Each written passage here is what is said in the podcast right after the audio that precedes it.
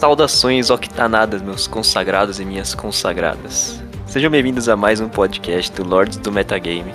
Eu sou o Krato, o bardo tímido, e hoje é um dia de muita felicidade, porque eu finalmente tenho amigos para falar de Fórmula 1, gente. Olha só que coisa maravilhosa. Comigo aqui eu tenho três grandes especialistas de Fórmula 1 do Brasil. Começando com ele, o clássico Ivox, nosso querido Paladino Arqueiro. Se apresente aí, Vox.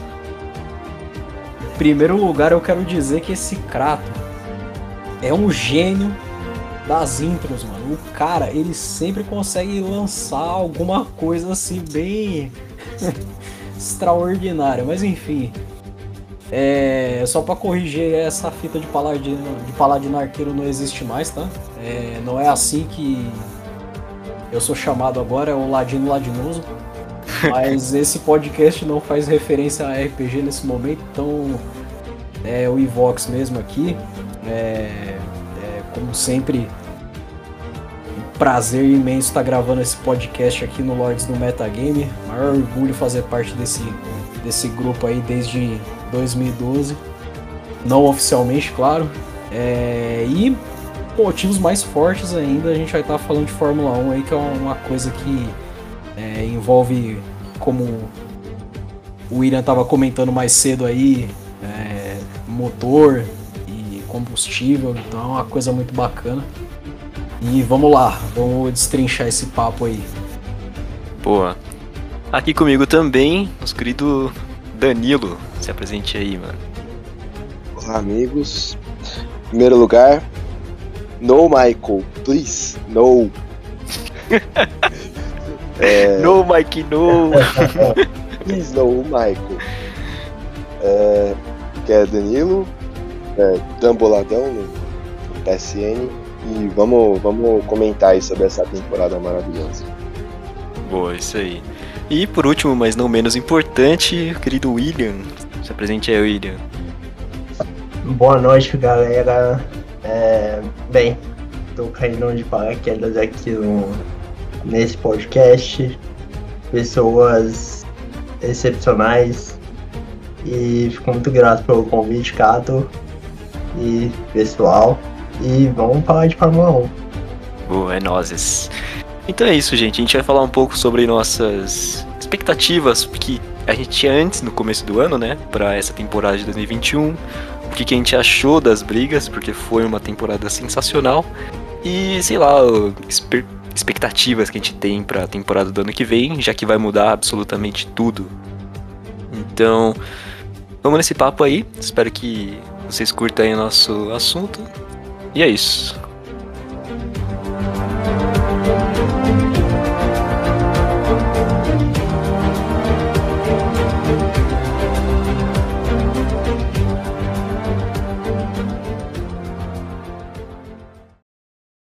Começando então o nosso podcast, vamos começar exatamente falando o que, que a gente achava da temporada, como que seria a temporada, né?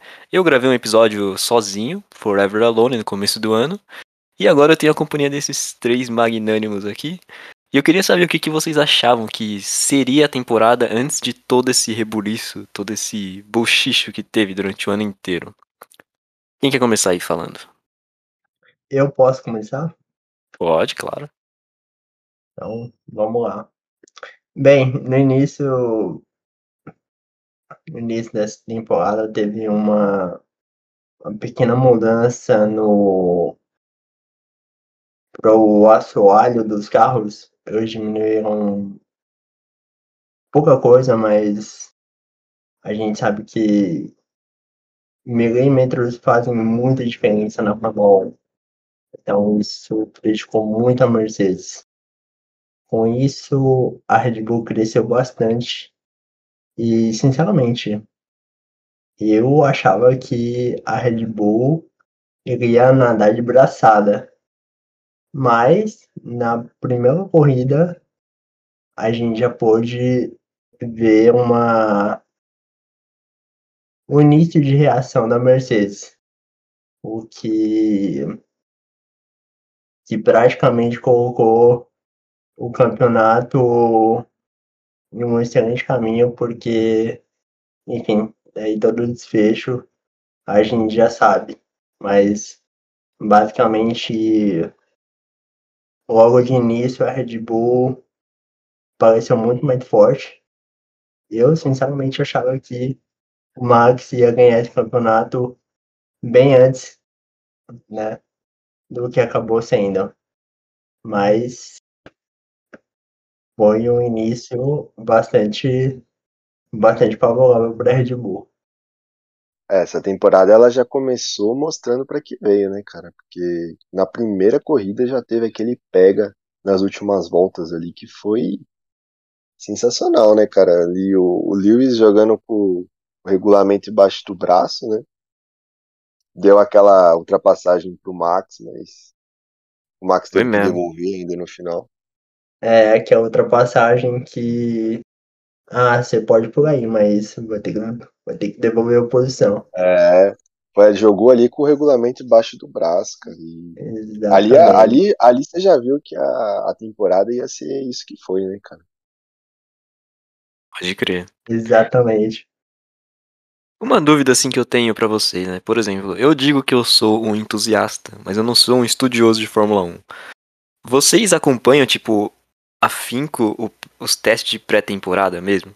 Porque, tipo, eu confesso que para ficar analisando o carro antes, assim, nos testes de inverno, cara, eu não tenho muito saco pra isso. O William é, é a melhor pessoa a dizer isso. Sim. eu já acompanhei bastante. Já tive muito como referência é, os testes, mas hoje em dia, já calejado, de tanto, enfim, acompanhar, eu não levo muito em consideração, porque os testes basicamente mostram uma coisa e no primeiro treino livre da primeira etapa já se mostra outra coisa. Então, basicamente, não é uma referência que, que a gente deve né, considerar assim, ah, o campeonato vai ser dessa forma. Eu acho que é, é muito mais especulação do que um direcionamento mesmo do que do que vai ser a temporada. Eu só queria pontuar um negócio. Vocês estavam comentando do da etapa de Bahrein aí. Eu só quero fazer um sutil comentário. Nesse nessa etapa de Bahrein, eu realmente acreditei que o Tsunoda era o cara da pista, mano. calma aí, novo. calma, não. Olha só, aí você está oh. mexendo em, ah, em, em um território hostil aí, ah, Com certeza, Calma. eu só mexo em território hostil que eu quero é pôr fogo no negócio mesmo. Eu, eu tô aqui no podcast pra pôr fogo no negócio. Boa, os caras, boa. Os caras técnicos do negócio aí e tudo mais é, são vocês. Eu, meu conhecimento de corrida tá, assim, de, de corrida a nível de Fórmula 1 tá, tá engatinhando ainda.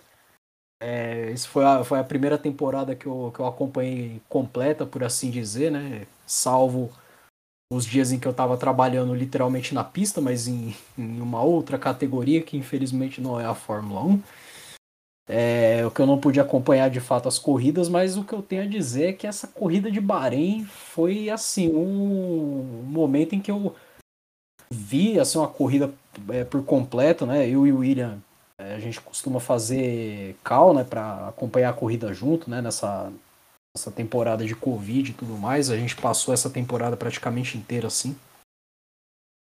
E quando ele falou, cara, tem um piloto novo na AlphaTauri aí, o Yuki Tsunoda, é um japonês aí, eu lembrei do Kato na hora. Assim. Falei, beleza, puta, o Kato deve estar tá torcendo pra ele. Aí o cara chega em nono. Eu falei, caramba, mano.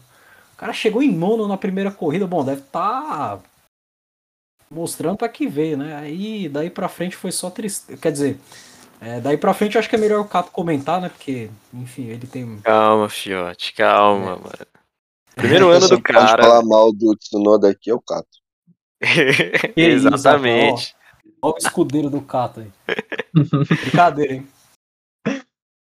Não, mas eu vou falar sobre o Tsunoda depois, mano. Vou, vou falar, vou falar. Mas fala aí, Danilo, que você queria comentar alguma coisa também, né? Pô, mano, falar que eu esqueci.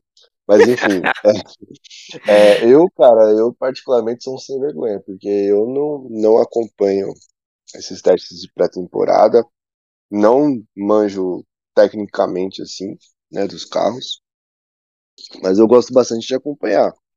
Mas tecnicamente eu não, não sou o cara certo para comentar ali em questão de, de técnica do, de motor, de carro, aerodinâmica, assoalho e outros. Sou a negação. Tamo junto, sou assim também, mano. Mas, bom, acho que a gente pode então iniciar o, é, a comentar sobre a temporada em si, falando da maior disputa que eu já vi, pessoalmente, assim, de campeonato de, de pilotos, né, cara? Porque nem quando teve aquela disputa em 2010, que tinha o Alonso, o Weber, o Vettel e o Button, eu acho. É, não, nunca foi acirrado assim, de tipo, realmente, sei lá, cara, toda corrida ali é. O, o, os caras no, no limite, assim, sabe? E, cara, eu acho que agregou demais, assim, pra Fórmula 1 eles terem essa temporada sensacional, assim, porque eu vejo muita gente, tipo, começando a acompanhar por causa desses caras, do, do Verstappen e do Hamilton, assim. Então eu achei muito foda mesmo. E. Não sei. Eu não sei se eles conseguem manter esse alto nível no ano que vem, porque é, um, é muito difícil, velho. Tipo. Os caras estavam no limite do limite, mano. Ah, convenhamos que a Netflix fez boa parte desse serviço aí de, de criar engajamento, né? Cara? É, isso é verdade. O isso é Drive é to Survive criou uma boa leva de, de fãs aí. Sim, sim, sim. E é importante comentar também que o público aqui no Brasil também cresceu. E a gente está falando de uma categoria que não tem mais brasileiro, né? Então, isso mostra aí o potencial da, da Fórmula 1 aqui no Brasil. E não tem como falar do Brasil não lembrar daquela corrida épica, né? Que aconteceu nessa temporada do piloto da Mercedes, segundo colocado no campeonato, mas não menos não menos importante, Lewis Hamilton, né? O cara, o inglês, foi muito foi muito épico nessa corrida. Pô, já, já vou me adiantando aqui. Vai fazer, soltar uma pergunta polêmica aqui no ar. Solte, solte. É, tudo bem que a gente tem que fazer uma média ali, né? Tem aquela variação ao longo da temporada e tal. Mas a opinião de vocês, quem tinha o melhor carro? Mercedes ou Red Bull? Eu acho que foi se alternando durante a temporada.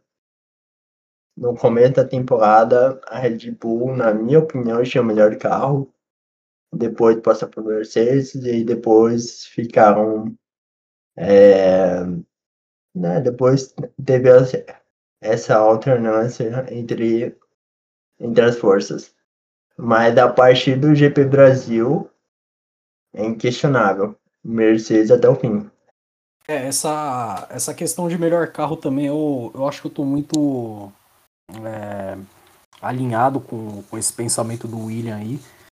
É, mas assim, eu, eu não tô agora exatamente lembrado assim de, de pontos marcantes. Pode ser que tenha, né? Eu, como eu falei, eu não tô muito bem lembrado de assim de né, pontualmente de alguns GPs, né?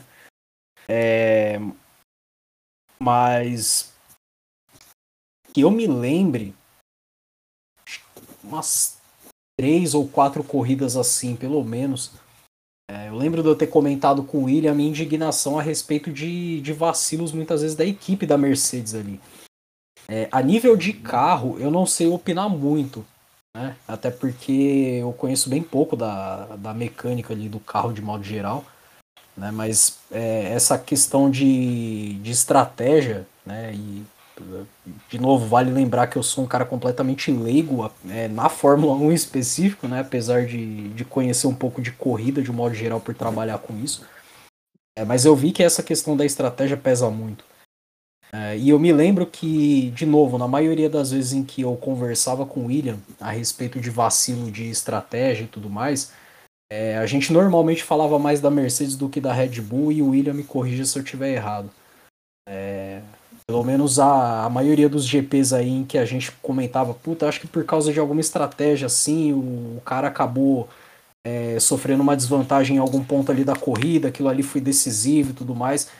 Eu me lembro muito mais disso acontecendo na Mercedes do que na Red Bull. Então acho que isso impacta muito nessa questão de é, quem teve melhor carro aí e tudo mais, porque levando por esse ponto, né? Então, no caso, seria assim, na média geral, digamos assim, a Red Bull teve mais carro. Mas a Mercedes, obviamente, não fica tão atrás assim, no meu ponto de vista, né? É, eu acho que. Sei lá, é difícil definir o melhor carro mesmo esse ano. Eu acho que até o meio do ano a Red Bull tinha um carro muito superior. Porque os caras estavam sobrando nas, nas corridas, assim, tipo. É, na Áustria, né, o, o, Verstappen ganhou com acho que, sei lá, 20 segundos de diferença pro Hamilton. Ou era da Styria, não lembro.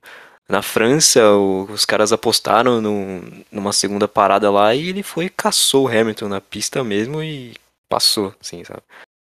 E depois disso, eu não sei, o, o, o carro da Mercedes melhorou demais depois do, do das férias ali, né, de meio de ano. E, sei lá, isso é uma coisa que me impressiona muito, assim, tipo, como é que os caras conseguem ainda extrair cada vez mais coisa do carro, assim, sabe?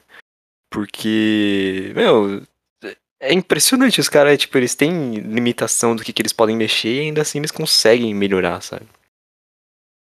E, sei lá, eu acho que isso tem muito peso em questão de engenharia, assim, sabe? Porque eu não sei se vocês lembram, mas a Mercedes teve uma porrada de motores que deram problema lá. Eles trocaram o motor do Bottas uma pá de vez, eu acho. Eles vão estar testando muita coisa lá, né? O Bottas foi ratinho de laboratório nessa temporada. Foi demais, cara, mas no final deu gás pro Hamilton lá, ter aquele motor zica da parada. Aquele motor envenenado de Interlagos, que meu Deus do céu.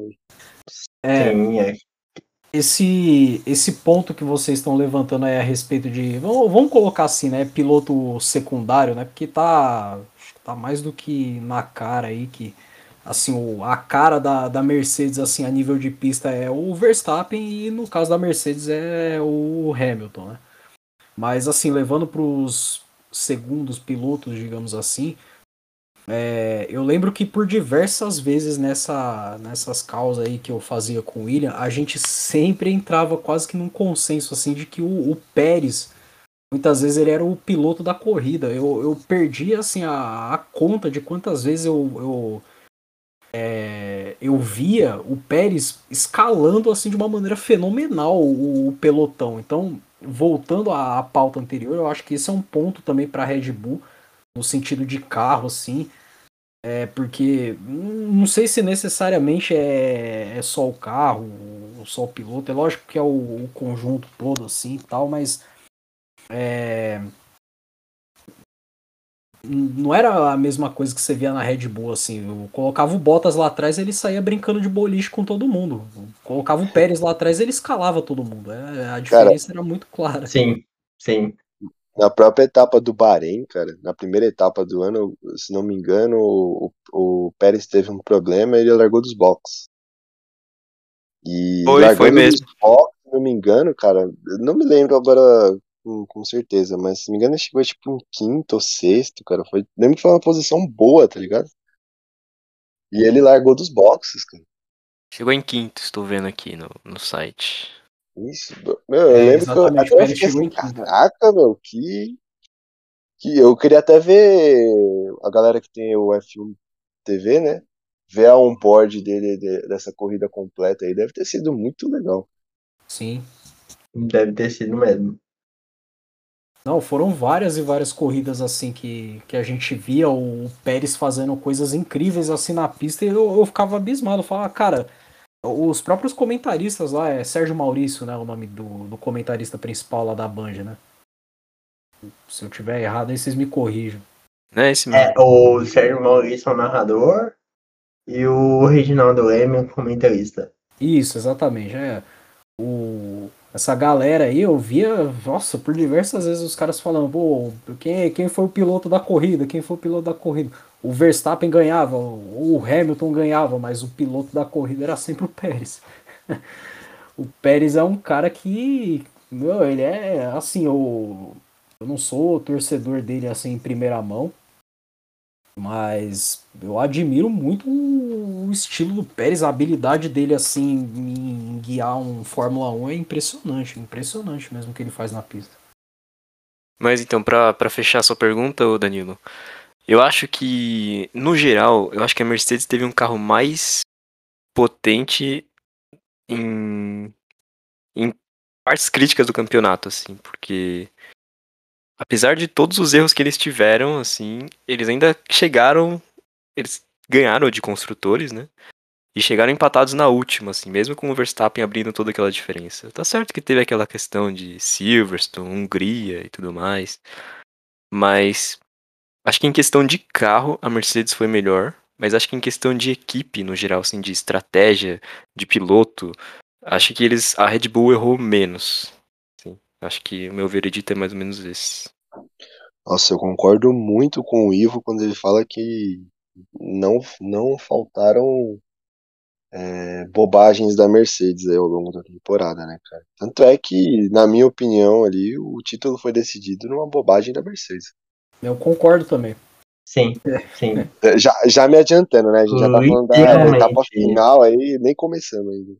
Literalmente. Não, eu só quero pontuar assim que na, na última corrida, né, eu fiquei uma voz dizendo no meu ouvido o tempo inteiro: tá perdido, tá perdido, o Verstappen perdeu, o Verstappen perdeu, acabou. Quando chegou na última volta lá que o Verstappen passou, eu só ouvia pulo de felicidade: puta que legal, o cara ganhou, o cara ganhou, o cara ganhou. Mas foi porque a Mercedes errou na estratégia. Eu falei: ah, olha só. É, e o mais. Eu nem desconfio mais... de quem seja. É, exatamente.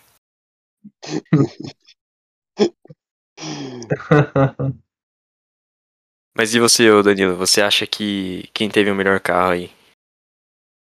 Bom, cara, eu acho que eu comentei, a gente tem que tirar aí uma média, né? Porque se alternaram muito ao longo do campeonato. Mas nem vocês comentaram, na primeira, na primeira parte do campeonato, antes das férias, o carro da Red Bull era muito superior, cara. Muito superior mesmo. É, e tanto é que foi nesse, nessa, nessa primeira parte do campeonato aí que, se não me engano, o Verstappen abriu 30 pontos, se não me engano, e depois o Hamilton foi caçando ponto a ponto aí. Mas, assim, a gente. E depois, ali na segunda etapa, sem dúvidas, o carro da Mercedes era. Assim, não, não digo que era muito melhor, mas era melhor. Aí no finalzinho ali eu concordo que era muito melhor do que o da, da Red Bull. Mas se eu tirar uma média, cara, eu acho que o carro da Red Bull foi um carro superior ao longo do ano. O, aquele motor da Honda também tava muito afinadinho, cara. Você pegou num ponto Dan, que eu ia comentar. A gente não pode deixar de falar da Honda. A Honda voltou em 2015 pela McLaren e foram, se eu não me engano, três anos de fundo de pelotão, né? Só quebrando motor, só fazendo corrida vergonhosa com Fernando Alonso. Enfim, é, foi um momento bem difícil para a marca japonesa.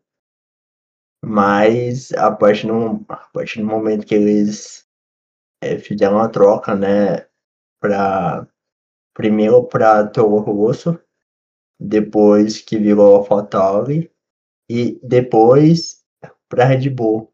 Tá certo que não foi só o motor que melhorou, eles pegaram uma equipe muito boa que é a Red Bull, mas a gente não pode deixar de de exaltar o trabalho que, que os caras fizeram, é, né, que os caras conseguiram construir até chegar nesse, nessa temporada de 2021.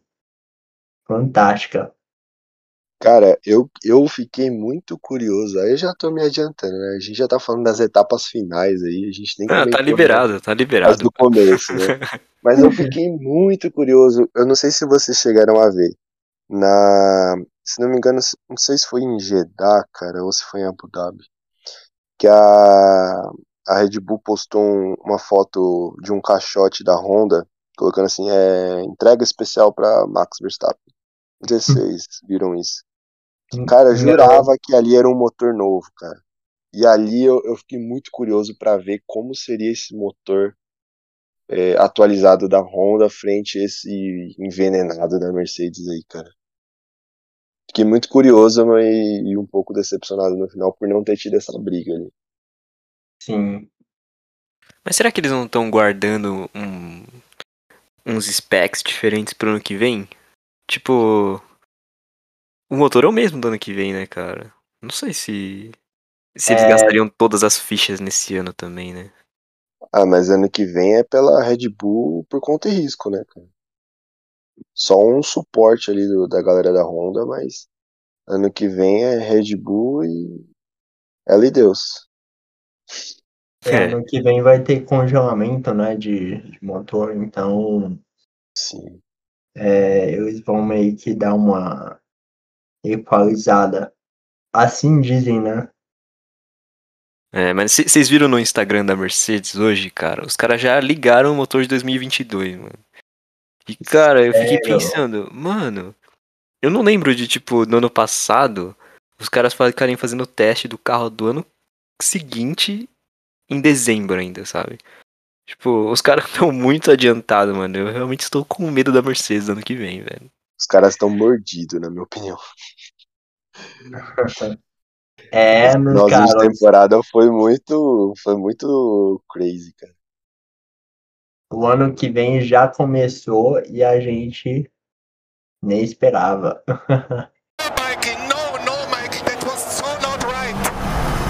Bom, já que estamos falando de coisas polêmicas aqui, né? Vamos falar de Silverstone. Quero o veredito de cada um aí. Quem que tava errado lá na Cops?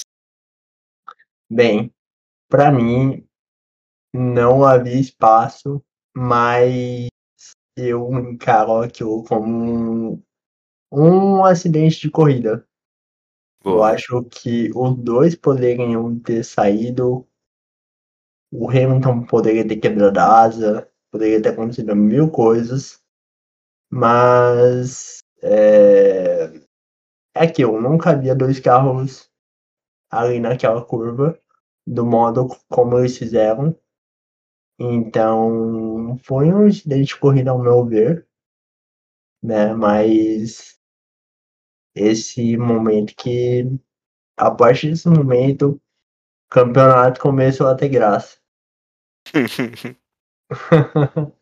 Eu lembro dessa cena de uma maneira bem vaga. É, infelizmente, no dia no dia que teve essa corrida de Silverstone, também estava tendo uma, uma corrida da Porsche Cup. É, pra galerinha do podcast aí, só esclarecendo esse ponto que eu fiz alguns comentários sutis anteriormente aí. É, eu, eu trabalho com a, com a categoria da Porsche Cup aqui, aqui no Brasil, né? É, inclusive, as etapas em que eu trabalho com eles, quando tem Fórmula 1 aqui no Brasil, eu consigo ter as- ali um, uns vislumbres ali do, do da área perto do portão Z ali, da corrida da Fórmula 1, dá pra, dá pra assistir por ali, é uma coisa bem bacana, a gente consegue aproveitar bastante ali. E no dia dessa corrida de Silverstone, eu tava, tava trabalhando, tava tendo uma etapa da Porsche Cup ali em Interlagos, eu lembro que eu tava passando lá no pit lane, né? Eu tava. Eu tava passando de box em box, eu ia fazer algum serviço num carro lá nos primeiros boxes. Eu tava descendo do, do box 20 pro box 1, né? Nesse sentido. E já tinha dado a largada, já tinha assistido e tudo mais. Eu lembro que do nada o pessoal começou a se alvoroçar assim dentro de, dos boxes, assim. Caramba, bateu, bateu, bateu, bateu. Quando eu olhei, assim, só deu pra ver um monte de fumaça lá na área de escape. É, bandeira, acho, acho, não sei se, não lembro se tinha dado bandeira amarela, bandeira vermelha, vocês, vocês que devem estar com a memória mais fresca aí.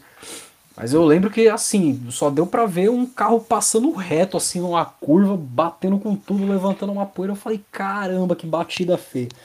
Um negócio muito rápido, assim, não deu pra ver quase nada. É, mas eu lembro que, nossa, foi um, foi um alvoroço muito grande essa, essa, essa situação que envolveu aí o acidente, né? O, de novo, o Lewis Hamilton e o, o Verstappen de novo, né, e tal. Eu não consegui ver ali o lance para tomar uma opinião de quem estava certo quem estava errado, mas assim, é, acho que depois daquele ali teve Teve um outro GP que eu também não tô lembrado onde que é. Tá, tá dando para perceber que minha memória é uma maravilha, né? É, em que acho que os dois entraram numa curva e aí teve uma batida feia pra caramba logo depois que eles saíram do pit stop e tudo mais. Então, é, Acho que você está se referindo ao GP da Itália. Eu não lembro, foi um dos últimos agora. Eu não sei se foi o GP da Itália, não tô lembrado agora. Mas enfim. E os dois Cara. saíram, os dois foram pra Brita. O carro do Verstappen ficou em cima do carro do Hamilton. É esse daí mesmo. Foi o GP da Itália. Ah, então. William explicou aí, é isso aí mesmo. Enfim, a.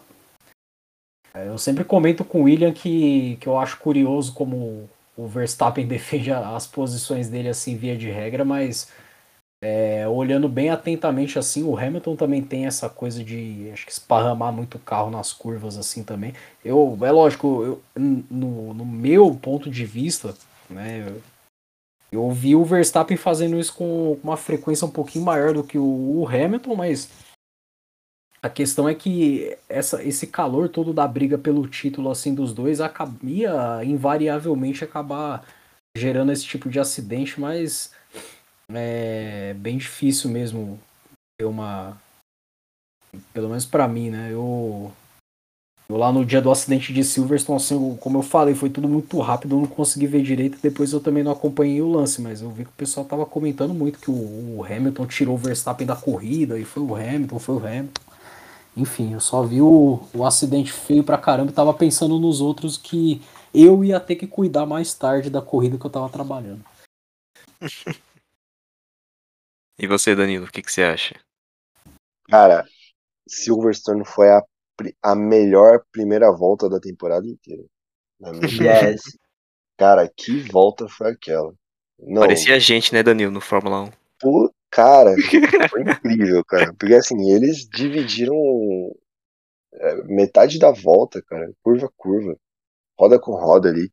E na minha opinião, cara, é, puxando um pouquinho de sardinha aí, né, porque como vocês sabem, eu sou torcedor do Hamilton, né? Mas, cara, é... a temporada toda, até aquele momento, o Verstappen tinha deixado e se bater, bateu e eu não vou tirar o carro. E nessas situações, geralmente o Lewis tirava o pé e passava por cima da zebra, jogava o carro para fora, diminuía, né? Deixava espaço para o Verstappen. Na minha opinião, ali, cara, como ele tava correndo em casa, na, na sprint, que era a corrida do dia anterior, ele já tinha tomado na, na, na orelha na, na largada da sprint, né? Que ele tinha, ele tinha feito a pole e na largada da sprint o Verstappen passou, se não me engano. E depois ele não conseguiu retomar. Então ali o cara tava correndo em casa, e aí depois de uma primeira volta daquela, que foi roda-roda, e, de novo, ele pensou, acredito eu, né? Ele pensou, pô, cara, agora eu não vou tirar o pé. E deu no que deu, né? E, na minha opinião, um acidente de corrida, concordo com a, com a punição que foi aplicada, né? Se não me engano, foi 10 segundos, né? Que ele tomou. E, na minha opinião, foi acidente de corrida, cara, mas decorrente ali muito do, do que havia acontecido no ano até então. É, eu concordo. O Verstappen ele tava com uma pegada muito de tipo. eu tô aqui, então me dá licença, né, mano? Mas uma coisa que eu queria ressaltar, assim, desse, dos dois pilotos, né? É a capacidade de, tipo. Não é. Não sei se é resiliência para a, a frase, assim, a palavra. Mas, tipo, como eles conseguem manter a cabeça no lugar, assim, sabe? Porque Depois dessa batida, o Verstappen poderia ter ficado muito mais puto do que ele ficou, né? Mas mesmo assim, ele abaixou a cabeça e foi, tipo, seguiu, vida que segue, assim, né? Mais ou menos. E depois do erro do Hamilton no, em Baku também, que ele errou sozinho. Cara, eu acho incrível como esses caras têm uma cabeça focada, assim, de tipo, não, eu errei essa, E na próxima bendito, eu vou, bendito né? botão, né, cara? Baku, puta merda. É, essa questão que você tocou aí, ô Cato, esse ponto, aliás, né? De. é, a capacidade que eles têm de, de se. Né, Focar, né? De focar, de se reconstituir De psicologicamente. se manter, né, em assim alto dizer. nível. É, cara, isso aí foi uma coisa que eu comentei. Eu, via de regra, eu sempre, eu sempre gosto de puxar é, discussões assim para questões psicológicas, é, especificamente nessa questão da Fórmula 1. No, no último, na última etapa, né, na, na, na grande etapa decisiva aí, eu lembro que eu tava comentando com, com o William, né?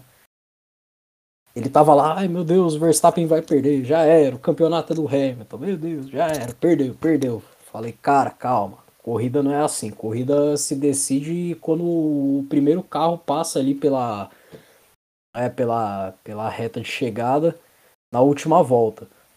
Mas o fato era que o Lewis estava na frente, estava liderando a corrida lá e tudo mais, e enfim, aquele resultado todo que a gente viu.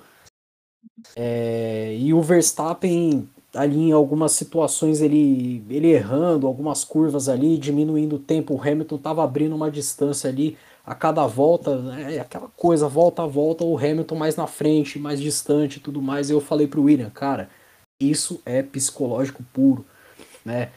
É, eles têm essa capacidade de resiliência, como o Cato tá falando? Tem. Mas ali naquela corrida final, né, eu acho que isso faltou pro Verstappen por uma questão muito lógica. Ali era a decisão do campeonato, não era uma outra corrida como as anteriores em que, tudo bem, tem pontos aqui em jogo e tudo mais, mas ainda não é o fim do campeonato. Né? É, e isso fica muito claro pela maneira como o Hamilton estava abrindo vantagem em relação ao, ao Verstappen. Talvez seja por conta do, da pilotagem do Hamilton, que ele estava melhorando a cada volta, talvez. Mas eu gosto de pensar também no, no fato de que o Verstappen estava começando a se abalar psicologicamente ali, porque ele estava vendo o título escorregando pela mão dele ali, volta a volta. Isso é uma questão muito clara. Quando a gente está diante de uma situação muito tensa, a gente está sob pressão ali, tem alguma coisa muito decisiva para acontecer, é, a- a- aquele clima todo ele toma conta do nosso psicológico e a gente está muito mais fadado ao erro, né, pelo envolvimento a situação ali do que em situações um pouco menos tensas. Né? Então, acho que foi mais ou menos esse o raciocínio que eu tive ali durante a corrida, comentando com ele. Eu falei, cara, o psicológico do Verstappen tá claramente abalado aqui, e isso se mostra uma maneira muito, muito evidente ali no- nos erros que ele tá cometendo, e o Hamilton tá abrindo distância em relação a isso, né? Tá aproveitando. Então foi esse experiência, ponto. né, cara? Exatamente. Experiência, né? Experiência também. Um cara, Verdade. tem, um cara, tem um cara ali que tá brigando pela primeira vez pelo título contra o cara que já ganhou sete vezes, né? Isso, pô, cara, bem colocado. É Foi uma coisa que eu, que eu também comentei com o William. né? Experiência, também bem lembrado. É, até porque a primeira, a primeira vitória, a primeira, o primeiro campeonato do, do Lewis foi decidido na última volta também, né? Quis o Uhum. destino. Não, mas a capacidade do Verstappen também de tipo, cara, na última volta, eu em casa tava com dor de barriga, tá ligado? Porque eu não tava me aguentando de nervoso, mano. Imagina o cara dentro do carro, velho. Tipo, mano, é isso, entendeu? Hoje o engenheiro dele falou pra ele assim: é isso, cara. É a última volta, é o que a gente tem pra hoje, mano. Exatamente. Exatamente, cara. Ele tinha que estar preparado para aquilo. Surgiu a oportunidade e ele foi pra cima. Aí Ele venceu por mérito dele. Ah, Tirando ali a, a minha opinião, pessoal, de que houveram erros da comissão, mas a parte dele ele fez com excelência, cara. Ele teve a oportunidade, pegou, a- abraçou a oportunidade e ganhou o campeonato. Porque ele estava preparado psicologicamente para isso também. Já que estamos falando da última etapa, na minha opinião, a Mercedes errou tudo que podia ter errado na última etapa. Porque gente, onde já se viu o Hamilton nas últimas voltas com pneu duro de mais de 30 voltas contra o Verstappen com pneu de 10 voltas macio. Assim, é, quando a direção de prova liberou os retardatários para ultrapassarem o seu car, já era muito claro de que o Verstappen ia passar o Hamilton. Ou ele ia passar, ou ia ter alguma batida, mas o campeonato do Hamilton estava em risco naquele momento. A gente pode, a gente pode comentar sobre a direção de prova ter errado, o Michael Masi ter errado ali e aqui, mas, gente, o fato da Mercedes não ter não ter trocado o pneu do Hamilton ali no final foi puramente um erro, ao meu ver. Concordo, ainda mais que tiveram duas oportunidades, né, cara? Primeiro você teve aquele safety car virtual, que o Max já aproveitou e trocou o pneu. Então, ali eles já erraram, na minha opinião. E depois, quando o safety car entrou também, o Max entrou e colocou pneu é, novo de novo, né? Colocou novos pneus. E, se não me engano, o Lewis pediu. É, eu tava vendo um onboard dele. Se não me engano, ele pediu para trocar o pneu três vezes, cara. E os caras negaram, falando pra ele seguir a estratégia. Então, ali, cara, foi uma coisa surreal. Eu garanto que o estrategista da Mercedes não, não continua com eles ano que vem, viu, cara? Não é possível. Caíram no nó tático. Pô, cara, eu queria puxar um assunto aqui, mano. Puxa aí, puxa aí. Cara, é GP de Mônaco. Fui só eu ou vocês também se emocionaram com a vitória do Ricardo, cara? Mas o, o Ricardo venceu em Monza, né? É, desculpa, desculpa. É, eu sempre falo errado. É GP de Monza. Não, foi demais, cara. Você é louco. Foi Cara, redenção. aquela, aquela corrida foi. Nossa, a, a minha noiva me zoou até hoje. Que acabou a corrida, eu tava com o olho cheio de lágrimas. Pô, mas, de- mas desde 2019, Monza é top, né, velho? Em 2019 foi o Leclerc contra as Mercedes lá, sozinho, e, mano, o cara batalhando, pilotando fino do fino, velho. Aí em 2020 foi o Gasly, mano, nessa do Gasly eu chorei, velho. E, e agora o Ricardo, mano. Nossa, foi muito bom, mano. É, GP de Monza sempre trazendo novos, novos componentes aí, né? E novos vencedores, né? Novos. É, nesse Sim, GP que sim. o Ricardo ganhou aí, eu chorei de desespero no final dele bebendo na bota lá. Puta merda, mano. que Foi aquilo, cara. Não, e Mas, foi o, o único, a única dobradinha do ano, cara. Foi muito foda, Você, velho. pega, você vê que o ano foi equilibrado por isso, né, cara? mas vale Um ano equilibrado e ressaltar, maluco, né? vale ressaltar, eu até, eu até comentei com o Ivo após essa corrida que vendo algumas entrevistas, o, o Lando Norris tinha carro para poder passar o, o Ricardo. Só que ele não fez isso porque ele estava defendendo muito bem quem vinha atrás. Então, para manter a dobradinha, Ricardo e Norris, a, a McLaren decidiu por manter o Norris atrás do Ricardo, por mais que ele tivesse um ritmo melhor, que pudesse ultrapassar na pista, é, para poder manter a dobradinha, né? Porque caso o Norris passasse o Ricardo e abrisse, o, Era o Sainz que. o Ricardo. Sim, sim, sim. O Ricardo ficaria sem o DRS e muito provavelmente seria ultrapassado.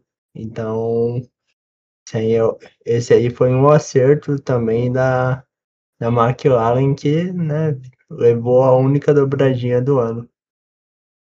É, eu tô, tô acompanhando aqui no, na internet, eu tava, tava revendo aqui as posições, né? Como é que terminou esse GP de Monza aí. Quem ficou em terceiro foi o saudosíssimo Valtteri Bottas. Caraca, foi o Bottas? Foi o Bottas e aí em quarto ficou o Leclerc, em quinto Sérgio Pérez. Sempre ele. Cara, eu jurava que era o Sainz que vinha na bota, cara. Mas isso foi a corrida do domingo, né? Porque GP de Monza teve a corrida sprint também. Ah, verdade. Ou não? É. Isso, isso, foi a corrida de domingo. A corrida Ah, de domingo. sim, Eu tô a vendo aqui principal. corrida de domingo. Isso. Ah, bacana. Eu queria trazer um ponto aqui, cara, que a luta do Verstappen com o Hamilton foi da hora e tal, mas sei lá, eu, eu senti o ápice do automobilismo nas lutas entre o Pérez e o Hamilton, cara. O que os caras fizeram ali era arte, mano. Tipo, todas as vezes que eles chegavam juntos ali, mano, era muito bom, velho. Brasil, Turquia, Abu Dhabi, cê é louco, velho. É porque quando é, Hamilton e Verstappen chegavam roda a roda ali, dava, dava acidente, né, cara? Uhum. Se não me engano, eu acho que todas, cara, todas as, as vezes. ah, todas não, né? Tô exagerando. Mas a maioria das vezes que eles ficaram roda a roda ali, deu acidente. E o, o Pérez, ele é um cara que se defende muito bem, cara. Muito bem. Aquele, aquele GP da Turquia. Que foi aquilo, cara? É, Aquilo ali foi. Parece uma dança, tá ligado? Os caras muito sincronizados. Foi, foi muito bonito. Sim, e naquele momento que o Hamilton praticamente ultrapassou o Pérez na reta, na freada, na chuva, o Pérez foi, freou mais tarde e conseguiu retomar a posição. É que foi Sim, fechou a incrível. porta, né? Foi incrível.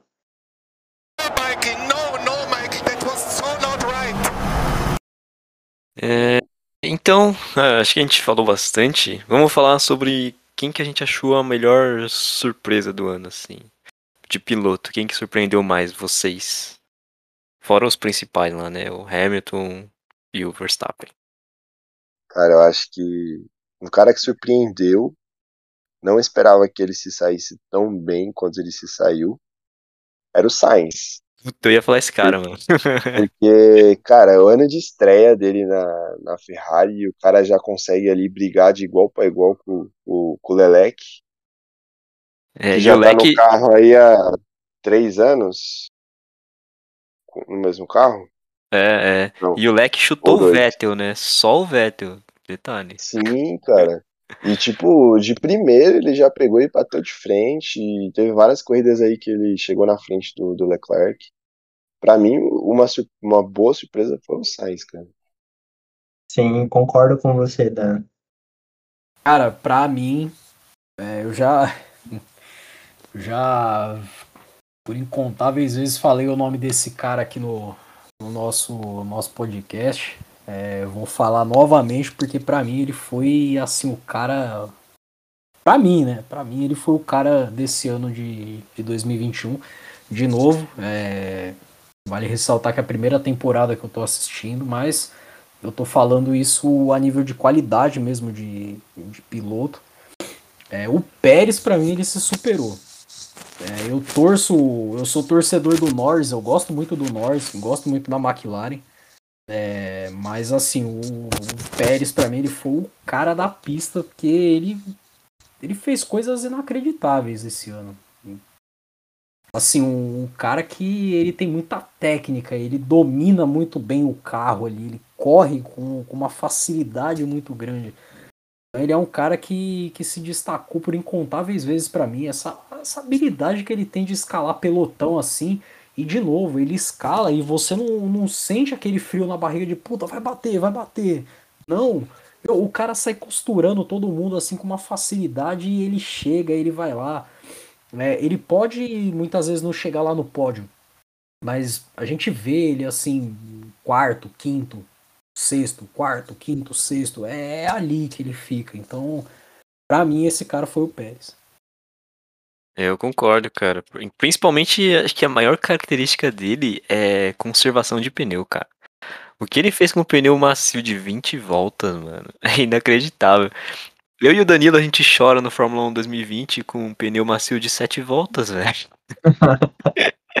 Cara, um pneu de, de 7 voltas já tem 25% ali, você não consegue fazer uma curva certa. Impossível. Já sai derrapando tudo, velho. Mas é, eu concordo, Ivox. O Pérez foi bem mesmo. Só levantando um ponto de que é, praticamente fechou com chave de ouro é, com essa defesa aí da última etapa.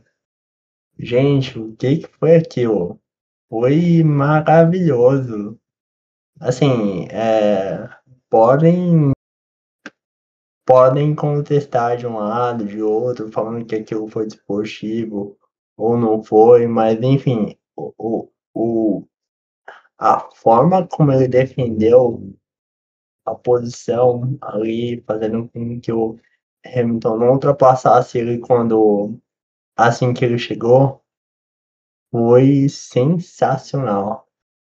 O Verstappen conseguiu reduzir ali de 10 segundos para 1 segundo em uma volta e meia. Aquilo para mim foi incrível. Impressionante mesmo. Pra fechar então esse tópico, pra mim, é, o, o destaque, mano, foi o Gasly. Porque o cara, ele tava pilotando muito mais do que o AlphaTauri podia entregar, velho. Tipo, o AlphaTauri era o, eu acho que era o melhor carro do meio do pelotão ali. Só que, mano, o orçamento deles é muito menor que o da Renault, eu acho. Assim, porque eles são uma equipe B, mano. E mesmo assim, os caras. O Gasly, tipo, ficava frequentemente à frente, assim, da. Da, da Alpine. Em questão de quali, o cara era muito bom, velho. Você tá louco. O que me deixa um pouco Sim. triste, porque o companheiro dele era o Tsunoda, né? Então, tipo. Infelizmente é isso. Tururu. Cara, eu gosto muito do Gasly, mas eu acho que tem algumas corridas em que ele. Não sei, cara. Ele desliga, ele se desliga ali e não, não sai pra corrida, sabe? Por exemplo, se não me engano, foi nessa última corrida, em Abu Dhabi, ele se classificou em terceiro. Foi essa ou foi Jeddah? É, putz, não lembro, mano. No qual, foi, não me lembro agora se foi Jeddah ou se foi Eu em Abu que Dhabi. foi no- Ele pegou P3 no quali, Eu acho que Tipo, foi no na Qatar, corrida. não foi? eu acho que pode ter sido em Jeddah. É, e tipo, ele se classificou em P3 no, no quali e na, na corrida, se não me engano, ele chegou tipo em décimo, décimo primeiro. Pô, cara, é- sei lá, não sei nem o que falar. Tudo bem que o carro dele não é bem abaixo dos demais, mas não sei. Nesse, eu gosto muito do Gasly, mas nesse, algumas corridas assim, eu acho que ele se desliga muito. Bem, gente, e a decepção do ano? Ricardo, meu Deus. Daniel Ricardo foi a decepção do ano, acho que pra maioria das pessoas, cara.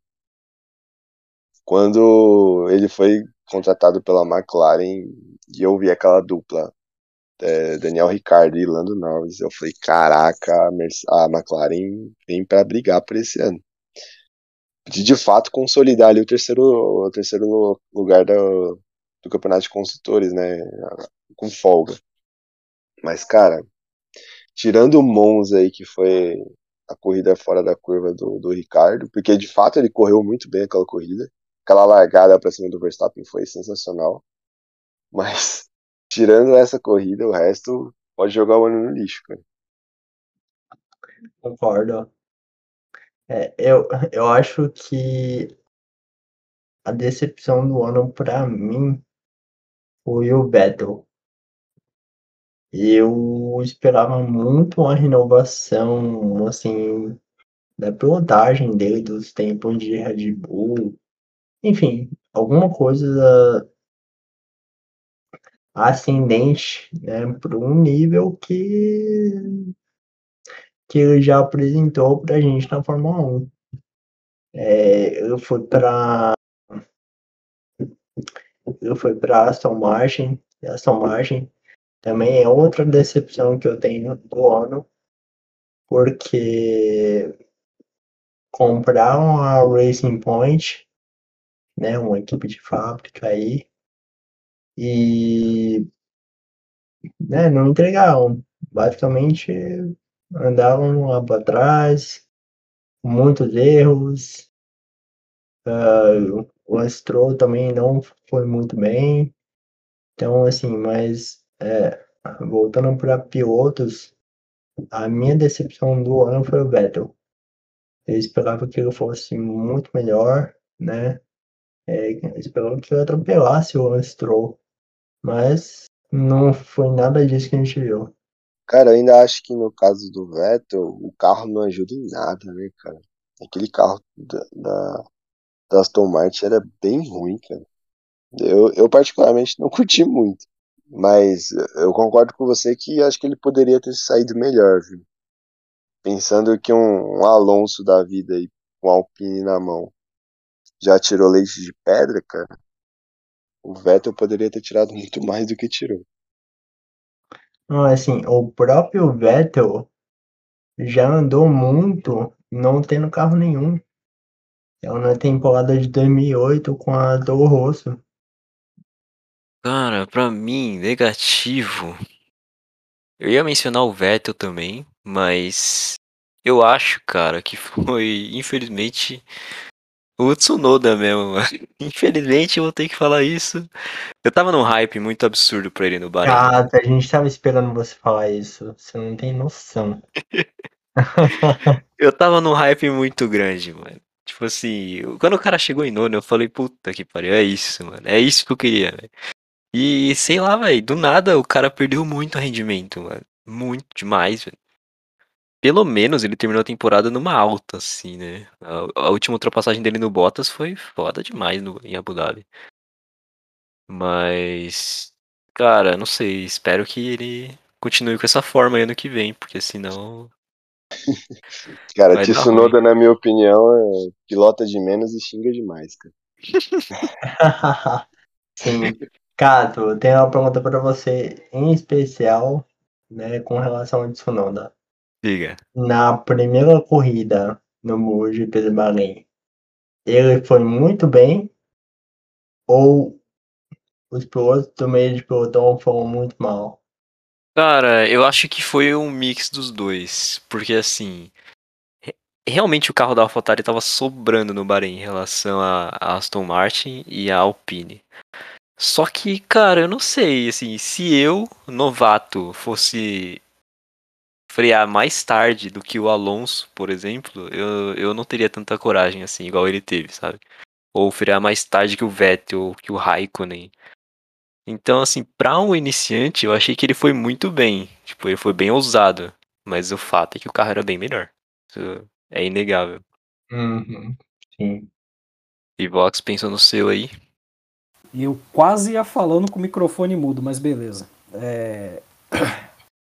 Cara, eu acho que eu imagino quem que o Ivo vai, vai comentar. Puta, vamos e... lá. Quem que você acha? Quem que você acha? Fala aí, fala aí, faz o um bolão aí. Quem é que vai. Quem, quem que eu vou falar? Ah, começa com M. Está numa equipe que começa com H. eu não, imagino. Não, não, não, mano. Puta, a, a, minha é um pouquinho mais polêmica que isso, cara. É. Velho, eu achei que o Bottas deixou muito a desejar nesse GP. Nesse GP não, nesse, nesse, nessa temporada, cara. É... Porque assim, eu ouvi muitas vezes pessoas dizendo que o Bottas era muito mais piloto que o Hamilton. Não, eu tô brincando, essa daí é a piadinha interna que o William vai entender. É, cara, por incontáveis vezes assim eu eu olhava pro Bottas, via ele correndo ali e tudo mais e tipo sei lá, o, o pessoal sempre falava muito puto Bottas, o Bottas, o Bottas, o Bottas é o cara, o Bottas é o cara, mas sei lá, ele é, pelo menos com, a, com relação à minha expectativa, assim, ele não cumpriu muito. Eu fiquei, fiquei chateado com o Bottas, assim, eu achei que ele fosse muito mais do que ele se mostrou para mim. É, e o, o, o, parâmetro que eu tô tomando para isso, também não sei se é muito parâmetro, né? Eu acho que tem muita coisa envolvida aí que, que eu ainda não sei, não tenho um conhecimento tão profundo igual É, o, o, por exemplo, o William tem, que é um cara que acompanha a Fórmula 1 há muito, muito tempo. Mas assim, cara, eu, eu olhava para Red Bull, eu via a harmonia entre o Pérez e o Verstappen com uma frequência muito maior do que tinha entre o Bottas e o Hamilton. É, eu sentia de lá de casa, assim, vendo, vendo a corrida e tudo mais, um clima meio que de indignação, assim, é, do Bottas em relação ao Hamilton, por essa questão, até eu brincava com o William, pô, o, o, o Bottas é o escudeiro do Hamilton, né, o Sir Hamilton, né, o cavaleiro, né, e o Bottas é o seu, o seu, o seu, seu pobre escudeiro. É o Sancho Panza. Exatamente. Cara, é... e era essa loucura assim de sempre. Puta, mano, o Bottas, velho. Ele sempre ali, né? É... deixando um semblante muito de, de, de um cara triste, o um cara indignado, o um cara insatisfeito ali. E quando você olha pra Red Bull e você vê a sincronia do Pérez com o Verstappen ali, parece que, sabe, tipo, um meio que colabora pro outro. É fazer a corrida acontecer ali em nome da Red Bull. Dentro da Mercedes eu via muito essa questão de, cara, tudo bem, tem a nossa equipe aqui, a gente tem que levar a equipe lá pro, pro auge, pro pódio, né? a gente tem que buscar o primeiro lugar, primeiro e segundo lugar ali e tudo mais, mas é, tinha essa, essa, essa nuvem cinzenta assim em torno de é, Lewis Hamilton e Valtteri Bottas, então tipo a acho que essa, essa, essa situação embaraçosa dos dois assim acabou é, me transparecendo que o Bottas não foi aquele cara que é, que entregou muito por conta dessa insatisfação dele que para mim eu não sei se vocês é, sentiram essa insatisfação mas eu senti por parte do Bottas eu acho que isso acabou afetando muito no rendimento dele em alguns momentos Lógico que teve muito momento em que ele se consagrou, assim, que você fala, ah, cacete, mano, Bottas mandou muito bem aqui e tudo mais, mas é, numa, numa média geral, assim, eu acho que ele, que ele não foi o cara que entregou o que tinha para entregar. Ao longo do ano ele teve várias oportunidades ali de, de diretamente ajudar o, o Hamilton, né, cara, em dificultar a vida do Verstappen numa ultrapassagem, em tentar segurar o Verstappen uma volta a mais, que nem o, próprio Pérez aí que vocês comentaram fez várias vezes durante o ano. E quando era o Bottas, ele jogava o carro pro lado, vai lá, vai lá, Max. Então, até mesmo nessa. Meteu. Pode falar aí, cara. Não, meti o Homem-Aranha, né? Isso não é problema meu, velho. É, não, cara. Não, então, essa, inclusive essa minha brincadeirinha aí de Sir Lewis Hamilton, o cavaleiro e seu fiel escudeiro Valtteri Bottas, cara, assim, essa, essa relação meio que hierárquica, vamos dizer assim, né? É, eu, não, eu não via isso, no, eu não sentia esse clima na, na Red Bull. Parecia que, tipo, os dois, o, tanto o Verstappen quanto o Pérez, eles eram, ao meu ver, tinha esse, esse clima muito de parceria, cara. Agora, tipo assim, um defendendo o outro, um ajudando o outro, um colaborando com o outro ali. E com, com, a, com a Mercedes era bem isso, era essa questão, tipo assim, necessariamente é o Hamilton em primeiro aqui e o Bottas em segundo. E o Danilo pontuou muito bem aí essa coisa de, meu, dane-se, eu não vou ajudar, não vou defender, porque eu não quero, não tô satisfeito aqui, é isso aí, acho que tá na cara de todo mundo, enfim. É porque ele tava de saco cheio também, né, cara? Porque é que você não acompanha as, as temporadas passadas. Mas várias vezes, mano, tem um milhão de rádios que ele fala assim, bota, segura a posição. E tipo, ele podendo até atacar o Hamilton e os caras falam assim, segura a posição aí, foi mal. Ou então troca de posição com o Hamilton. Ou tipo, aborta essa volta porque vai prejudicar o cara. Acho que ele tava de saco cheio um pouco. A melhor coisa que ele fez, eu acho, foi ter saído da Mercedes, porque tava tóxico demais pra ele lá, mano. então, é exatamente esse o ponto mesmo. E é o que eu falei, é, é esse tipo de situação embaraçosa que vai fazendo o cara, no final das contas, no final das contas é isso, independente do motivo, a posição que o cara vai ocupar ali no, no final da corrida, depois da, da, da bandeira quadriculada ali, né? E a maneira como o cara chegou até essa posição, ou seja, toda a condução ao longo da corrida ali, né? Esse cenário todo que vai se desenhando, né? Vai mostrando ali o para que, que o cara foi para a corrida, o porquê que ele tá ali, né?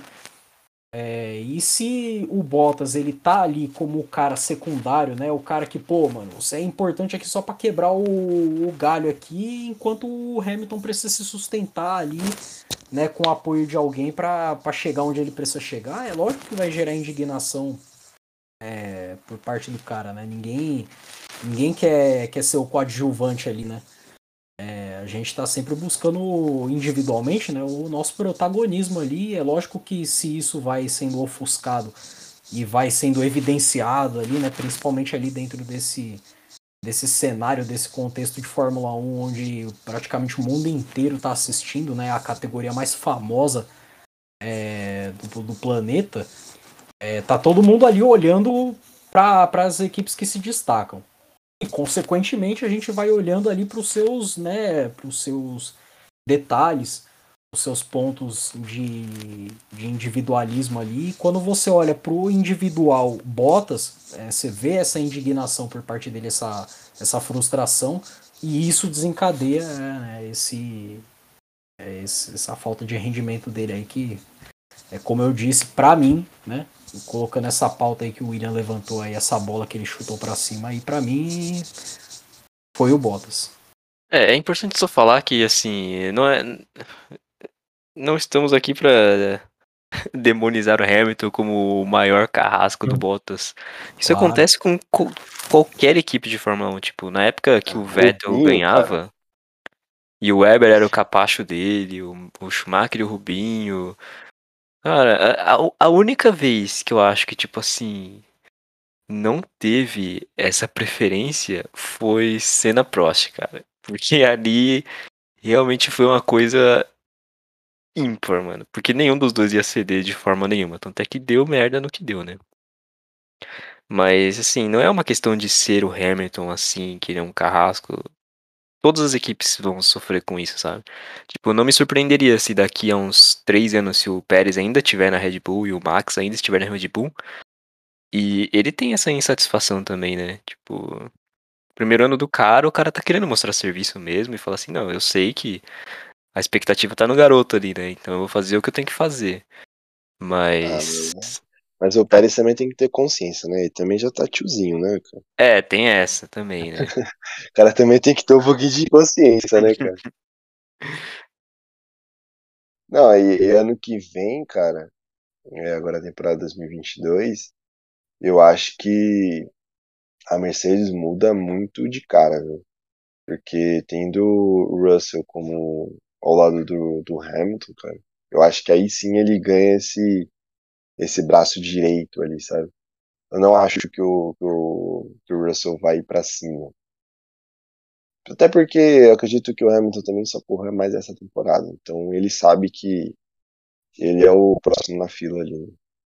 Uhum, é verdade. Então eu acho que ele, ele, ele, ele, deve pensar que ele tem muito mais a aprender do que bater, do que batendo de frente. Né? Sendo que ele já é, ele já será o próximo da fila ali obrigatoriamente? Ah, eu tenho a opinião de que o Russell não vai chegar para ficar só assistindo o Hamilton, não. Eu acredito que vai ser uma repetição de, de 2016 entre Nico Rosberg e Lewis Hamilton. Assim, Será, cara? Ele, o que ele tem, o que ele puder fazer para tentar vencer o Hamilton, acho que ele vai fazer. Ah, cara, não sei. Eu penso que se ele fizer isso, acho que ele vai criar uma indisposição muito grande. Até porque ele é um piloto muito jovem. E se ele criar esse conflito interno, é, ele passa uma imagem muito ruim para as futuras equipes, né, cara? Vai ficar meio marcado igual o Alonso. É, cara. Você chega, você já chega metendo os dois pés no peito do, do cara que é o vai. O melhor é estar junto com, com, com o Schumacher. E, tipo, vai, em tese, no ano de aposentadoria do cara, tá ligado? Sei lá, é meio. meio. Fica um pouco muito rebelde, tá ligado? Fica bem rebelde, da minha parte. Na minha opinião, e acho que ele. Ficaria, que o caso falou, ficaria muito marcado, acho, para as futuras equipes que possam vir a contratar ele. De ele criar esse, esse, esse clima ruim, esse ambiente ruim. Mas o fato é que o, a dupla deles vai ser a, com o maior potencial do ano que vem, mano. Isso é louco. Sim. Se os caras acertarem a mão nesse carro, cara, a gente tem tudo aí pra ter um campeonato meio monótono, né? Tomara que não. Mas aí já estamos entrando aí no assunto do ano que vem. né?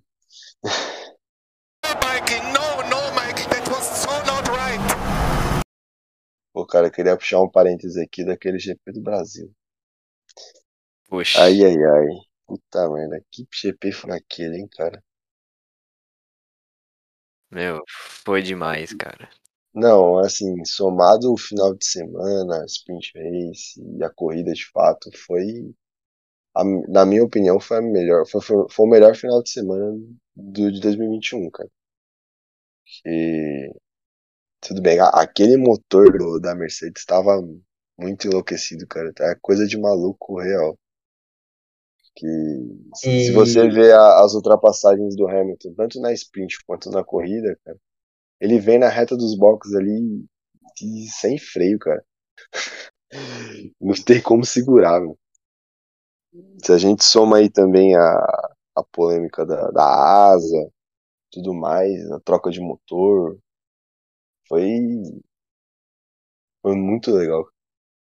Foi um milagre do automobilismo que aconteceu ali, cara. Tipo assim, eu, eu tava torcendo pro Verstappen, mano. Quando o cara chegou em primeiro, eu fiquei muito feliz, velho. Tipo. Eu não sei explicar, velho. Foi uma. Foi um milagre aquilo ali, velho. Foi uma corrida, Nem no, né, nem no jogo, velho. Tipo, foi coisa de filme, velho. que- Aí porque tem aquela coisa do cara ser penalizado por conta da asa, aí na sprint ele consegue se recuperar, aí depois vem a punição por conta do motor, aí ele volta lá pra trás de novo, e mesmo assim o cara consegue consegue vencer, né? Somado aí as, as penalidades que ele tomou no final de semana, se não me engano foram 25, né? Cara, foi coisa de maluco aquilo ali. Falando um parênteses, então, aqui. É... Ivox vai ter que precisar sair. Então, valeu aí pela participação. Algum último comentário? Bom, é, quero deixar aqui minha satisfação de fazer parte desse podcast. Eu vou precisar dar uma saída aí, mas é, minhas expectativas de que esse campeonato de 2022 aí vai ser é, tão incrível quanto ou até mais, né? Foi esse de 2021 aí. É, esse meu envolvimento com corrida aí começou de fato com comigo trabalhando, né? Eu tive que me inserir nesse meio para começar né, a gostar muito de corrida de circuito. É, sempre gostei muito de carro, mas é, Fórmula 1 foi uma coisa meio ofuscada, assim, de certa forma para mim. Nunca peguei muito para assistir de fato, mas assim, esse ano de 2021, é, pegando ali a primeira corrida para assistir, né? Fazendo a cal ali com o William foi, um- foi uma coisa que, é, que me fez ficar muito interessado. Acho que ver é, toda essa manifestação de. Cara, é toda essa. Essa energia radiante que o, o Cato, o William, eles transmitiam falando de Fórmula 1, acho que me contagiou muito. É, somado a essa minha, essa minha vivência em, em trabalhar nas pistas assim, é, mesmo sendo uma categoria diferente, me fez olhar com uma atenção um pouquinho maior para a Fórmula 1 e atendeu muitíssimo às vezes as minhas expectativas. Eu gostei demais de, de acompanhar essa temporada e eu tô deveras ansioso pela temporada de 2022 aí pra gente acompanhar junto aí. É isso. Boa. Não esquece que tem podcast pré-temporada, hein, fi. Opa, vambora, com certeza. Em podcast eu tô indo. Valeu, Ivo. Valeu, Falou. Ivão. Um abraço. Um abraço aí, galera. Mas então, só fechando o papo de, do Brasil, quando ele pegou a bandeira, cara, você tá maluco, velho. Meu, foi. Aquilo foi Incrível. incrível, incrível, foi sensacional. Eu tava vendo um- uma entrevista do, do fiscal de prova que entregou a bandeira pra ele. Ele falou que o, na verdade a bandeira era de um colega dele, que ele também era fiscal de prova, que ele tava segurando a bandeira para caso o Max vencesse. E aí quando Olha. o Lewis venceu e, o, e ele encostou o carro ali, tipo, ele falou que ele tomou a bandeira do cara e entregou pra ele. Mano, você consegue imaginar, tipo assim, o Lewis Hamilton parar o carro e te chamar pra dar a bandeira, velho? Mano, deve ser muito louco, velho. O cara tem uma história pra contar pro resto da vida, né? Mas é, eu concordo. Eu acho que o final de semana do Brasil foi o melhor do ano mesmo.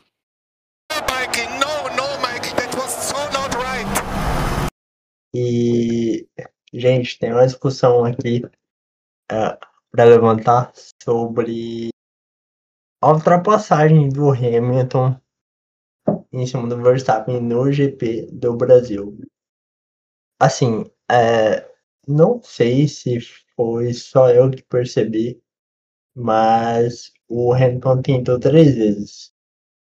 Na terceira tentativa ele conseguiu, mas na minha opinião foi mais por um erro do Verstappen do que por um acerto do Hamilton. É claro que o Hamilton acertou em fazer todo aquele drible ali no, no final da reta dos boxes para fazer com que o Verstappen errasse entrada ali do S do Senna, consequentemente ah, a curva do Sol e saísse de maneira menos favorecida ali na, na reta oposta.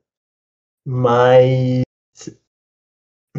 o Hamilton cantou a bola duas vezes e eu não acreditei que o Verstappen caiu na terceira, porque ele fez exatamente o mesmo movimento que resultou em sair com menos ação na reta oposta e na terceira vez é, as coisas costumam né, acontecer de fato. E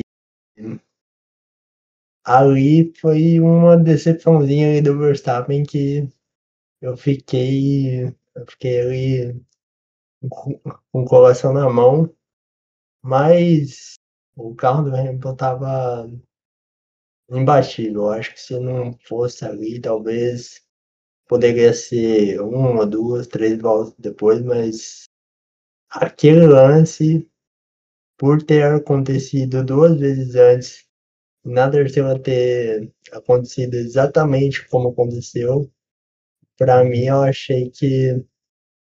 é, Enfim, eu fiquei mal por lance, né?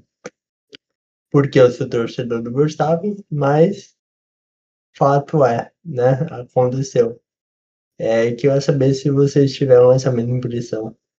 Eu, eu tive a mesma impressão, só que pensando é, que essa, essa ali foi, na verdade, na minha opinião, né? Foi uma tática é, em que volta após volta ali, o Hamilton é, ameaçava ir na, no S, e quando o Verstappen fechava a porta para defender a posição, como você comentou, de, de, de certa forma ele saía com menos ação na curva do Sol, e quando o Verstappen fechava a porta na, no S do Senna, o Hamilton abria para fazer é, a tangente certinha. Então ele já saía na curva do Sol muito mais próximo do, do Verstappen do que do que se o Verstappen tivesse feito a, a tangência certa. É, e ele fez, como você comentou, que foram duas ou três vezes em, em sequência, e tanto é que na, na terceira na terceira vez, quando ele saiu ali daquela da curva do sol, ele estava muito colado e aí não tinha como mesmo. É, ainda mais com DRS, com aquele motor encapetado lá, cara. Ali, na minha, na minha opinião, foi mais uma tática da Mercedes, do Hamilton, né?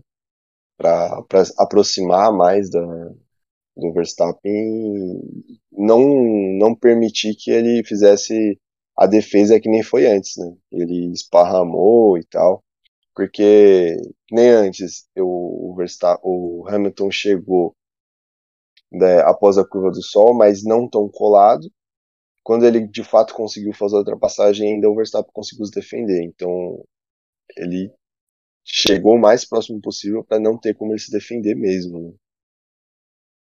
Sim, sim, para poder realmente sacramentar É, que a nem diz o Sam, ultrapassagem, né? e passante passagem, né? Sim, aquela foi uma verdadeira ultrapassagem sem volta.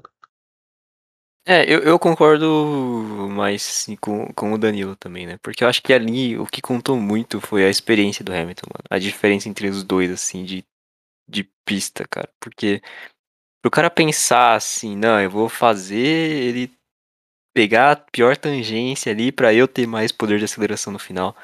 Cara, ali, tipo, tem que ter muita cabeça fria, assim, pra pensar nessas coisas. E o Verstappen devia estar daquele jeito, né? Tipo, pô, o cara subiu 20 posições e tá aqui atrás de mim já, velho. Entendeu? Sim, É. sim, sim. É, você, pe- você pensa, William, você no lugar do, do Verstappen. O cara tá com o motor é, encapetado lá, tá com o diabo no motor. Já passou todo mundo da corrida no final de semana. Só falta você. É, a cada volta, você sabe que ele vai passar, você só não sabe quando. Cara, toda hora que ele ameaçar, eu particularmente ia tentar fechar a porta dele, cara. Então, ele ameaçou, Mas- fechava a porta. Mas ali, vocês acham que dava, por exemplo, se o Verstappen não fechasse a porta e, por exemplo, se o Verstappen pegasse e falasse assim, não, eu vou, eu vou fazer aqui a tangência certinho para me sair com a ação ideal na curva do sol. Porque ele sabe, né? Porque ele sabia que ali tinha zona de DRS e tudo mais. Se ele não fechasse a porta, vocês acham que o Hamilton faria a ultrapassagem? Porque o Verstappen não é de. Não é de, não é de frear cedo. Cara, eu penso da seguinte maneira. O, o Hamilton sabia que ele tinha mais carro para passar ali. Ele sabia que ele tinha carro para passar, ele só precisava fazer- elaborar uma estratégia certa. Porque quando ele tentou passar, entre muitas aspas aqui, de qualquer maneira, o Verstappen fez o zigue-zague, o Verstappen espalhou na curva e não deixou ele passar. Então, ou ele é, planejava essa ultrapassagem, que nem ele fez, ou se quando ele chegasse, o Verstappen ia tentar de novo fechar a porta, esparramar, e aí poderia acontecer o pior para ele, né? O Verstappen deixar o carro e deixar bater, que Uhum. também é uma estratégia pro Verstappen, porque ele tava com. Ele tinha Sim. vantagem, né? Ou o, o Hamilton poderia contar com a sorte dos comissários dar uma punição por já ter, ter sido a terceira, terceiro aviso, se não me engano. E teve o zigue-zague, depois teve esse esparramado. Uhum. Seria, seria o terceiro, né? Sim, Então, sim. o Verstappen também não tinha muito o que ele fazer ali, cara, na minha opinião. Porque o carro da Mercedes naquela corrida tava muito, muito assim. Muito acima. É, não é verdade. Ali acho que. É, que nem você falou, Daniel. Não tinha muito o que fazer. Sim, ele, ele tentou se segurar, o, o Max tentou se segurar o máximo que deu ali, né? E, e se o Lewis não tivesse planejado aquela ultrapassagem, na minha opinião, ou eles teriam batido, ou o Verstappen teria tomado uma punição. Porque, Sim. de fato, ele ia tentar de novo esparramar, fazer zigue-zague, o que fosse, ele não ia entregar aquela posição fácil. Porque assim também, uma hora, é, vamos supor que naquela terceira tentativa não rolasse ultrapassagem. Ah, depois de algumas voltas seguidas de tentativa, sem êxito, o pneu do Hamilton ele ia acabar e daí ele não ia conseguir ultrapassar, Sim, é, ele tinha. Não É, conseguir ultrapassar mais, né? Tem, tem aquele tempo de, de vantagem do pneu, porque quando o piloto atrás ele é, tem a turbulência, Tem o, des- o desgaste maior, maior do pneu, né? Então, se, se não viesse ultrapassar rápido, como aconteceu, acho que né, poderia ser a chance do Verstappen conseguir segurar. Mas, assim como o Hamilton teria essa desvantagem, ele também teria essa desvantagem porque ele estaria defendendo a posição e a gente sabe que o pneu dele naquele momento estava muito pior. Então, enfim, aí é uma série de cis que se a gente for tentar puxar que a gente não vai terminar, mas foi uma corrida sensacional.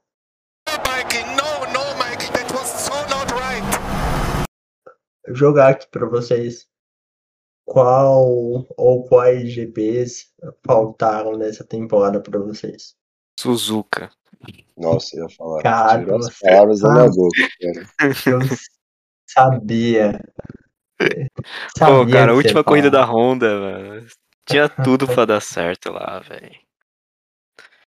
Cara, Ai, apesar de eu ai. gostar também do, do, do GP da Austrália. Sim, o GP da Austrália.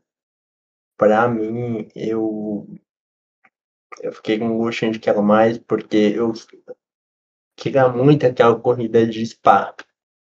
Mas choveu, teve toda aquele aquela coisa. Vamos, vamos de polêmica no final aí. Vamos de polêmica no final. Na, na opinião de vocês aí, é, o que vocês acharam da decisão dos comissários do, de Abu Dhabi, em Abu Dhabi? Foi correto? Não foi correto? Que poderia ter sido diferente na opinião de vocês? aí? Ou não, né? Eu não entendi muito no início, né? Não, não terem permitido os, os retardatários ultrapassarem o safety car. E depois é, a mudança de, de orientação. Eu achei que isso ficou muito confuso. Né? Talvez se tivessem decidido da maneira correta, né, poderiam soltar a prova faltando duas vozes ao invés de uma. Eu achei confuso aquilo. Se tivessem soltado a corrida com os retardatários entre o, o Hamilton e o Verstappen, com certeza o Hamilton seria campeão. E você, Cato? Cara, eu achei que foi uma decisão muito mais de marketing. De tipo assim, a gente tem que fazer um final surpreendente aqui. A gente tem que dar um bom, um bom roteiro pro Netflix. É, exatamente. A gente tem que fazer um filme daqui 20 anos pro pessoal lembrar dessa corrida aqui ainda. Mas assim, eu achei que, tipo, dava pra ter resolvido isso com uma bandeira vermelha. Entendeu? Tipo, cara, exatamente. Cara, Sim, o carro do Latifi tava no meio da pista, o carro chegou a pegar fogo. Tipo, eles podiam fazer o mesmo esquema da. Teve alguma outra corrida que deu a bandeira vermelha, os caras foram todos pro box, se alinharam de novo. E aí, mano, relargava parado, uma volta mesmo, não sei. É, a corrida anterior em Jeddah, né, que teve três largadas. É, então, não, não tipo. seria nem caso de uma volta, porque se eles tivessem dado bandeira vermelha na primeira, na quando aconteceu o acidente, teriam cinco voltas. Aí dá uma volta pra posicionar, ainda sobrariam quatro voltas de briga, briga roda a roda ali, né? cara? É, briga insana, né, porque, gente, Os dois de pneu novo, pneu novo, tanque vazio, macio, nossa, tanque vazio, cara, seria muito melhor do que foi esse, esse final. Porque, assim, na minha opinião, eu concordo com o Cato que ali é, uma bandeira vermelha resolveria tudo, ninguém poderia reclamar, na minha opinião. É, da forma como eles fizeram, eles beneficiaram muito o Verstappen, na minha opinião.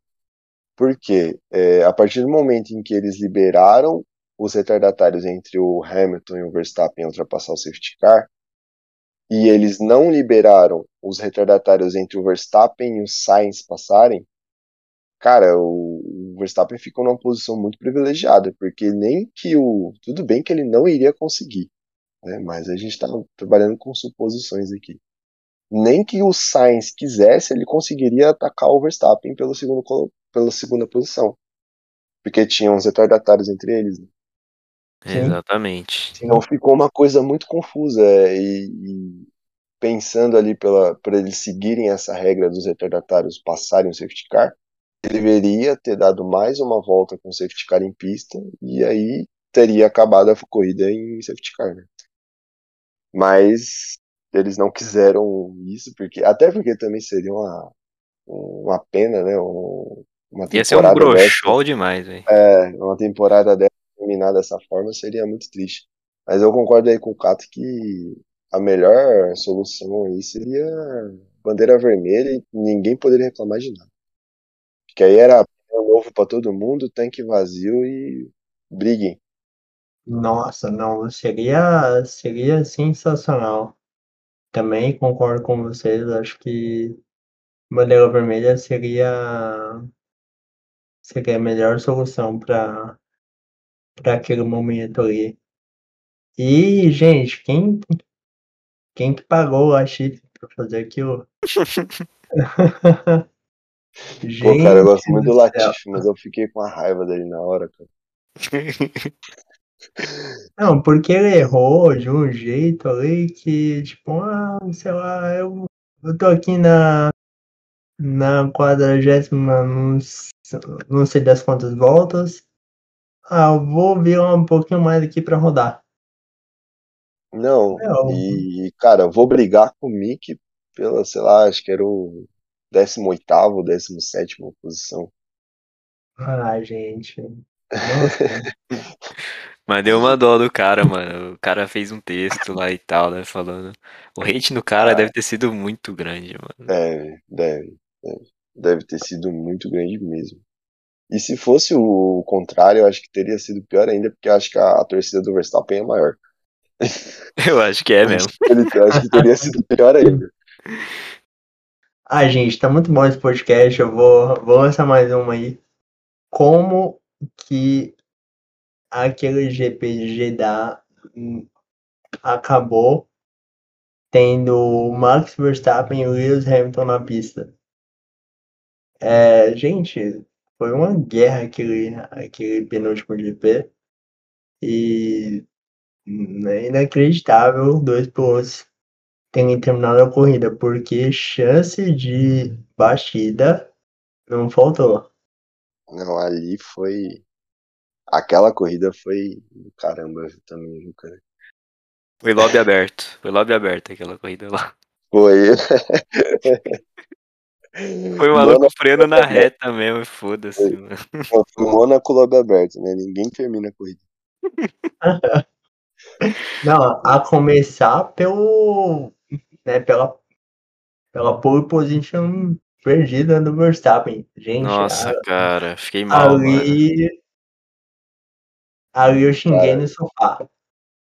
Cara, eu acompanho um outro podcast em que o, o host ele comenta, né, que o, ele achava que o Hamilton seria campeão porque o Hamilton tem sorte de campeão. E quando aconteceu aquele erro do Verstappen, eu pensei, cara, tá muito na cara que, tipo, é sorte de campeão, tá ligado? O cara errou na última curva. Tipo, um erro muito besta, cara. Sim, sim, sim. Tipo, muita sorte. Não, e o cara tava tirando o máximo, tipo assim, não tinha além do que ele tirar do carro ali, velho. O cara Não. tava muito agressivo, velho. Eu lembro que eu até comentei com meu pai, né, no, no quali. Falei assim, pai, ou ele bate ou ele faz a pole. Não deu outra. Não deu É, outra.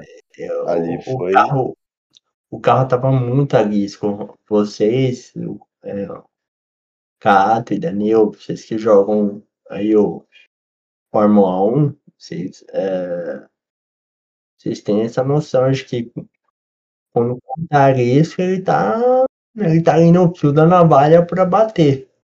E era assim que tava a volta do Verstappen. No fio da navalha, tanto que na última curva deu no que deu. Cara, eu imagino que numa volta daquela ali o cara nem respira. Na minha opinião, o cara prende a respiração e vai, tá ligado? Ele, meu, não, não sei aonde, numa volta daquela ali, onde que ele arruma tempo pra respirar, ou piscar, tá ligado? Porque Sim. tem que ter- tem que estar muito concentrado. E também falar daquele lance lá na da devolução da posição, né, que o Verstappen fez, né, só que o Hamilton não, não entendeu muito bem. E como que o Hamilton não, não, não terminou sem a asa, né? Conseguiu quebrar só um pedacinho e foi que foi. Cara, ali foi briga de dois malandros, né? Que ninguém queria dar o DRS pro outro, né? Sim, sim. Ali foi briga de dois malandros. E tá certo, cara. Ali, Não, aquela briga foi legal. E vamos só analisar uma coisinha. É, bem, ali o Verstappen teria que devolver a posição. Só que ele não deixa muito claro pro piloto que vinha atrás, que era o Hamilton, que estava devolvendo a posição. Mas também por outro lado, o Hamilton viu que o Verstappen estava mais lento. Na minha opinião, ele deveria tirar de lado e ultrapassar. Né? Ele diminuiu junto com o Verstappen. Eu meio que não entendi muito bem aquele, aquele lance. É, os caras deviam estar, mano, com a cabeça a milhão ali já, velho. De tanta coisa que tava acontecendo, né? Sim. Mas assim, acho que a culpa principal ainda é dos diretores ali de prova, mano. Os caras estavam fazendo muita cagada, velho. Sim, cara, a temporada inteira foi cagada atrás de cagada dos diretores. Você pega, por exemplo, um exemplo muito simples e que mudaria totalmente o cenário do campeonato. Se não tivessem distribuído pontos na Bélgica, como o campeonato teria terminado? É, tem essa. Pois é. É, Aquela corrida, entre muitas aspas, corrida ridícula da Bélgica, que distribuíram metade dos pontos. Se não tivessem distribuído pontos naquela corrida, era Hamilton campeão, cara. Com pontos de sobra aí. Sim, realmente. O, o Hamilton se classificou e, né, entre aspas, chegou na terceira posição, né? Naquela, naquele quali em dilúvio. É, se não me engano, foi Verstappen P1, Russell P2 e Hamilton P3. Se não me engano. Gente, falar daquela corrida também de San Marino. San Marino. Meu, que corrida do Russell. Gente, aquela corrida, o... naquele momento que teve o acidente entre o Bottas e o Russell, o Russell Gil Williams estava tentando ultrapassar o Bottas de Mercedes. Aqui, nossa, aquele, aquele momento eu fiquei indignado. Falei, nossa, como, como pode? Bottas é meio. Prost, né, mano? Não gosta de chuva. engraçado. Eu acho engraçado que o Russell vai muito bem na chuva, né, cara? O, tanto é que Spa, né? Naquela classificação na chuva, ele arrebentou. Sim, sim, sim.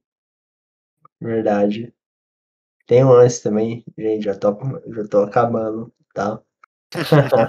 É, tem, tem um lance também, eu queria comentar sobre o, sobre o Lando Norris no GP da Rússia.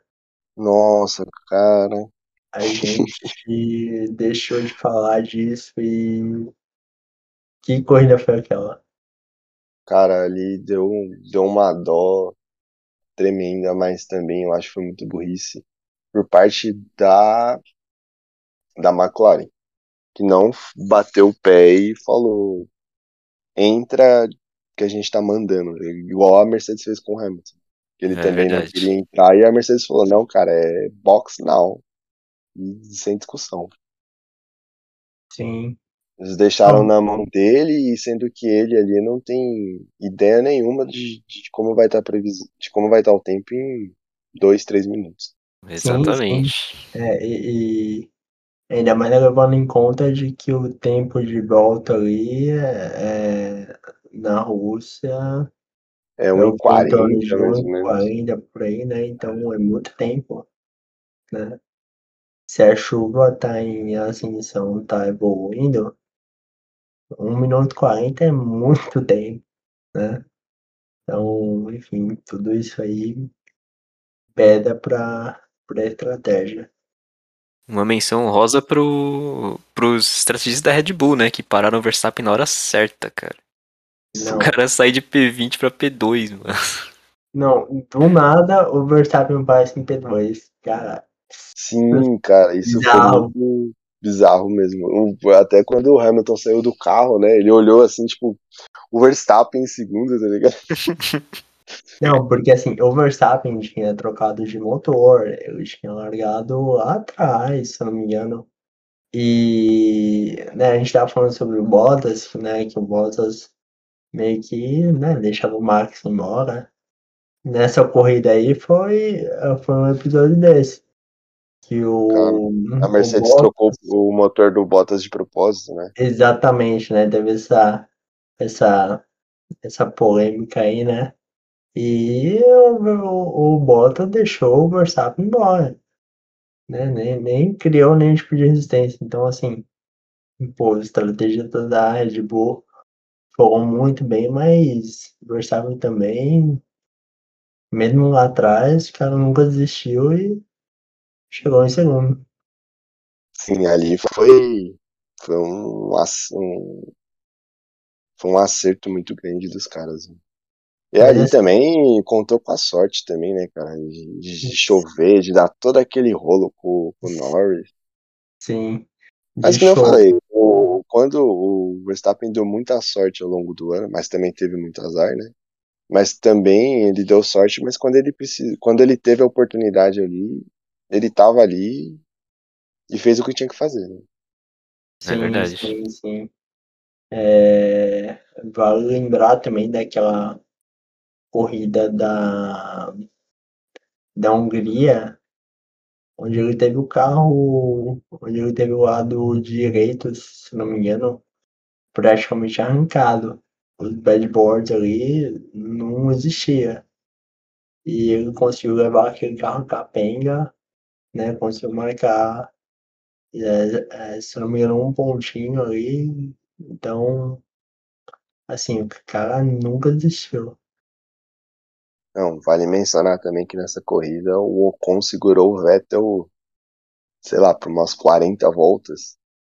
É, Sim, E o Vettel andando a um Exatamente. segundo dele, ele segurando o Vettel, velho. exatamente, gente. O Tião já não é mais o mesmo. Aquilo foi incrível. E eu não entendi muito bem a desclassificação dele, né? Que regrinha besta, gente. É por conta do. Ele tem, todos eles têm que ter um, um litro de. Pelo menos, né? Um litro de combustível no tanque pra eles fazerem análises. né? Uhum, sim. É, ficou uma coisa meio estranha, né? Essa desqualificação depois da corrida. É meio estranho mesmo. Sim, sim, sim. Depois que o, o cara recebe o troféu, né? E, É, vai no pódio e tudo. é, e tem aquilo cancelado. Tem que devolver, tá ligado? Exatamente. Daí, daí o o- daí o que não foi, né? O que recebeu, né, a premiação por consequência da, da desqualificação do Vettel, pô, o cara não foi pódio, né? Não teve momento. Enfim, é chato essas coisas.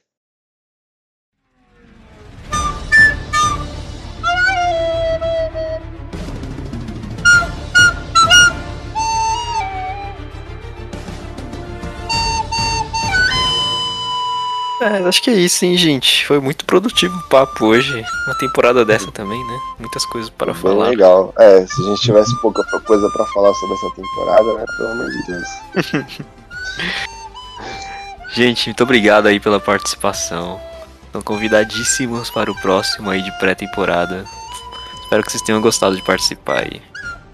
Obrigado, hein, Cato. Foi muito legal, cara. Obrigado pelo convite. Obrigado ao William, o Ivo também que já foi, né? Mas foi muito legal, cara. Sim, sim. Bom, obrigado, cara, pelo convite. Danilo, nossa, Ivo também. Que papo que a gente bateu aqui. Foi sensacional. Adorei. Então, assim, se for papo de Fórmula 1, eu já me convido. Então é isso, pessoal. Espero que vocês tenham gostado do nosso papo aí de Fórmula 1. Espero que vocês comecem a acompanhar Fórmula 1 em 2022 também, porque tem muita coisa boa aí pra vir. E o pódio vem do Yuki Tsunoda. Hashtag fé, eu acredito. 2022 em Suzuka é P2, filho. Está marcado aqui. É isso. Uau! A gente vai, a gente vai relembrar, hein, cara. Vamos, vamos, vamos falar pro editor puxar esse corte, hein? É isso então, gente. Valeu. Até mais. E obrigado pelos peixes.